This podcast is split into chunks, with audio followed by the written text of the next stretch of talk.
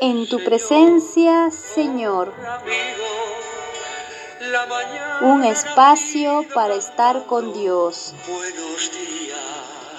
Reflexiones sobre la fe, la vida, la liturgia y la oración desde una experiencia católica.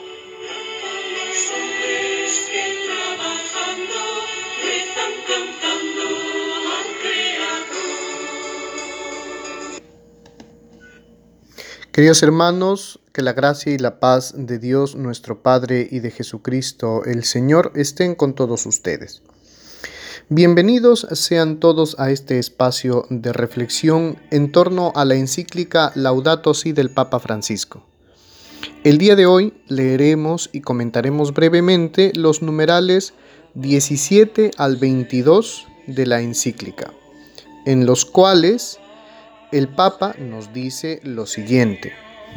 Las reflexiones teológicas o filosóficas sobre la situación de la humanidad y del mundo pueden sonar a mensaje repetido y abstracto si no se presentan nuevamente a partir de una confrontación con el contexto actual, en lo que tiene de inédito para la historia de la humanidad. Por eso, antes de reconocer cómo la fe aporta nuevas motivaciones y urgencias frente al mundo del cual formamos parte, propongo detenernos brevemente a considerar lo que le está pasando a nuestra casa común. A la continua aceleración de los cambios de la humanidad y del planeta se une hoy la intensificación de ritmos de vida y de trabajo, en eso que algunos llaman rapidación si bien el cambio es parte de la dinámica de los sistemas complejos, la velocidad que las acciones humanas le imponen hoy contrasta con la natural lentitud de la evolución biológica. A esto se suma el problema de que los objetivos de ese cambio veloz y constante no necesariamente se orientan al bien común y a un desarrollo humano sostenible e integral. El cambio es algo deseable, pero se vuelve preocupante cuando se convierte en deterioro del mundo y de la calidad de vida de gran parte de la humanidad. Después de un tiempo de confianza irracional en el progreso y en la capacidad humana, una parte de la sociedad está entrando en una etapa de mayor conciencia. Se advierte una creciente sensibilidad con respecto al ambiente y al cuidado de la naturaleza, y crece una sincera y dolorosa preocupación por lo que está ocurriendo en nuestro planeta. Hagamos un recorrido que será ciertamente incompleto por aquellas cuestiones que hoy nos provocan inquietud y que ya no podemos esconder debajo de la alfombra.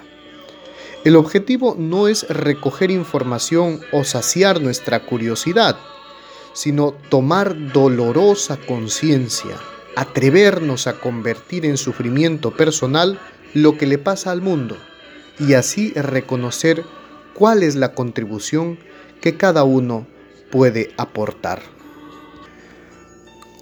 Contaminación y cambio climático. Contaminación, basura y cultura del descarte. Existen formas de contaminación que afectan cotidianamente a las personas, la exposición a los contaminantes atmosféricos produce un amplio espectro de efectos sobre la salud, especialmente de los más pobres, provocando millones de muertes prematuras. Se enferman, por ejemplo, a causa de la inhalación de elevados niveles de humo que procede de los combustibles que utilizan para cocinar o para calentarse.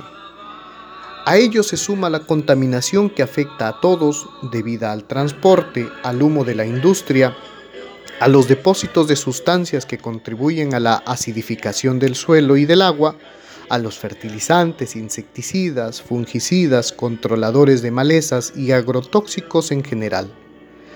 La tecnología que ligada a las finanzas pretende ser la única solución de los problemas de hecho suele ser incapaz de ver el misterio de las múltiples relaciones que existen entre las cosas y por eso a veces no resuelve un problema, sino que crea otros. Hay que considerar también la contaminación producida por los residuos, incluyendo los desechos peligrosos presentes en distintos ambientes. Se producen cientos de millones de toneladas de residuos por año, muchos de ellos no biodegradables, residuos domiciliarios y comerciales, residuos de demolición, residuos clínicos, electrónicos e industriales, residuos altamente tóxicos y radioactivos. La tierra, nuestra casa, parece convertirse cada vez más en un inmenso depósito de porquería.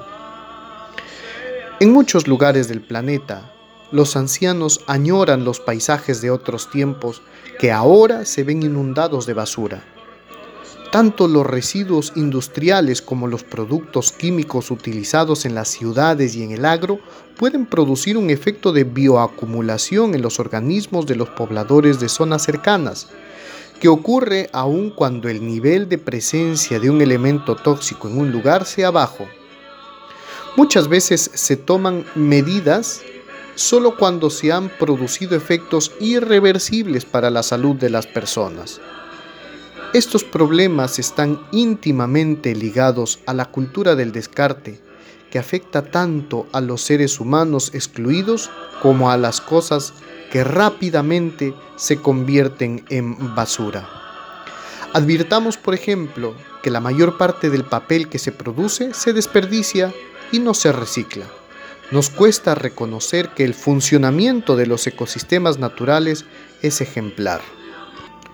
Las plantas sintetizan nutrientes que alimentan a los herbívoros. Estos, a su vez, alimentan a los, a los, seres carnívoros que proporcionan importantes cantidades de residuos orgánicos, los cuales dan lugar a una nueva generación de vegetales. En cambio, el sistema industrial al final del ciclo de producción y de consumo, no ha desarrollado la capacidad de absorber y reutilizar residuos y desechos. Todavía no se ha logrado adoptar un modelo circular de producción que asegure recursos para todos y para las generaciones futuras, y que supone al máximo el uso de los recursos no renovables, moderar el consumo, maximizar la eficiencia del aprovechamiento, reutilizar y reciclar. Abordar esta cuestión sería un modo de contrarrestar la cultura del descarte, que termina afectando al planeta entero, pero observamos que los avances en este sentido son todavía muy escasos.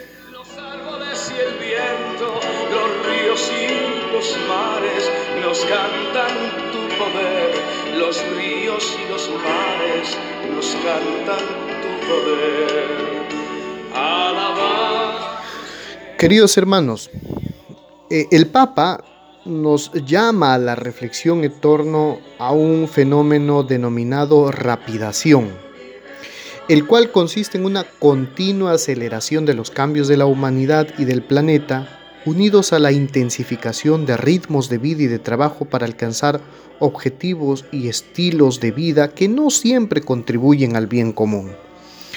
En este sentido alerta el Papa que estos cambios y progresos a pasos agigantados deterioran la vida y el planeta y obviamente son realmente preocupantes.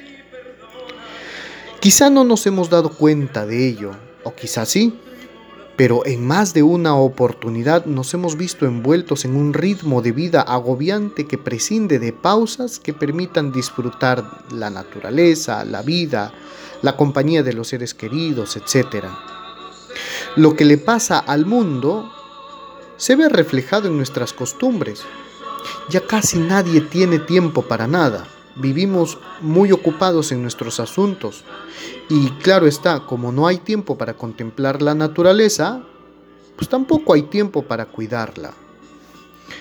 La pandemia que estamos viviendo nos ha obligado a considerar que hay cosas y bienes que siguen siendo esenciales para nuestro desarrollo a pesar de que los hemos descuidado. Dice el Papa, hermanos, que después de un tiempo de confianza irracional en el progreso y en la capacidad humana, una parte de la sociedad está entrando en una etapa de mayor conciencia.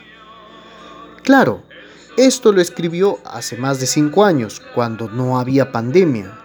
Quizás hoy escribiría lo mismo, cambiando la frase una parte de la sociedad por toda la sociedad, porque el mundo entero ha sido puesto frente a una realidad nueva que da cuenta de que el progreso es bueno, sí, pero debe procurar el bien común y el respeto de la vida y las condiciones en las que ella se desarrolla. De lo contrario, no tiene sentido progresar. La ciencia y la tecnología poco pueden aportar cuando las personas han perdido la capacidad de reflexión y visión integral de la realidad. No podemos vivir mecánicamente procesos que degraden nuestra condición humana. Es necesario pararnos a pensar en nuestras ideas, en nuestras prioridades. Es necesario desacelerar el ritmo o por lo menos no perder de vista el horizonte del progreso. El Papa nos recuerda que si bien el cambio es parte de la dinámica de los sistemas complejos, la velocidad de las acciones humanas le imponen hoy eh, que las acciones humanas le imponen hoy contrasta con la natural lentitud de la evolución biológica. La naturaleza tiene su ritmo y avanza según ese ritmo. Una estación sucede a otra, un fenómeno sucede a otro y en orden se organizan los procesos naturales. Sin embargo, nuestro apuro nos ha hecho diseñar cosas o sistemas que luego no podemos controlar. Como dice Yuval Harari, los humanos siempre han sido mucho más duchos en inventar herramientas que en usarlas sabiamente. Es más fácil reconducir un río mediante la construcción de una presa que predecir las complejas consecuencias que ello tendrá para el sistema ecológico de la región. En el pasado conseguimos el poder para manipular el mundo que nos rodeaba y remodelar el planeta entero. Pero debido a que no comprendíamos la complejidad de la, ecología global, los cambios que hicimos involuntariamente alteraron todo el sistema ecológico y ahora nos enfrentamos a un colapso ecológico. Esta circunstancia, hermanos, nos lleva a pensar en lo que nos ha dicho el Papa en la encíclica. La tecnología que ligada a las finanzas pretende ser la única solución de los problemas, de hecho suele ser incapaz de ver el misterio de las múltiples relaciones que existen entre las cosas y por eso a veces resuelve un problema creando otros. Este es el peligro de creer que la tecnología y la ciencia, sin ninguna consideración antropológica y hasta ecológica, pueden resolverlo todo. La ciencia y la tecnología no deben excluir al ser humano y a la naturaleza del fundamento de sus investigaciones, eh, los logros científicos eh, no deben estar deshumanizados. Los adelantos de la ciencia deben contribuir a generar una mejor humanidad y no al contrario. Sin embargo, somos parte de la cultura del descarte que alerta el Papa ha convertido nuestro planeta en depósito de porquería y que ha generado graves daños ecológicos, algunos irreversibles que debemos frenar y dentro de lo posible sanar. Creo yo, hermanos, que la solución no está en buscar vida en Marte y volar hacia allá cuando hayamos arrasado y destruido nuestro planeta, sino por el contrario, valorar la vida que tenemos aquí en todas sus manifestaciones y cuidarla con la misma devoción y esmero con los que lo hacía el pobre de Asís, el cual consideraba hermanos suyos al sol, al agua, a la tierra, a los animales y muy especialmente a las personas. Que Él, pues, San Francisco de Asís, ruegue por nosotros, para que podamos repensar estas reflexiones y empecemos a cambiar costumbres y modos de vida que contribuyen a la cultura del descarte y la rapidación. Que Dios nos bendiga y nos conceda un maravilloso día.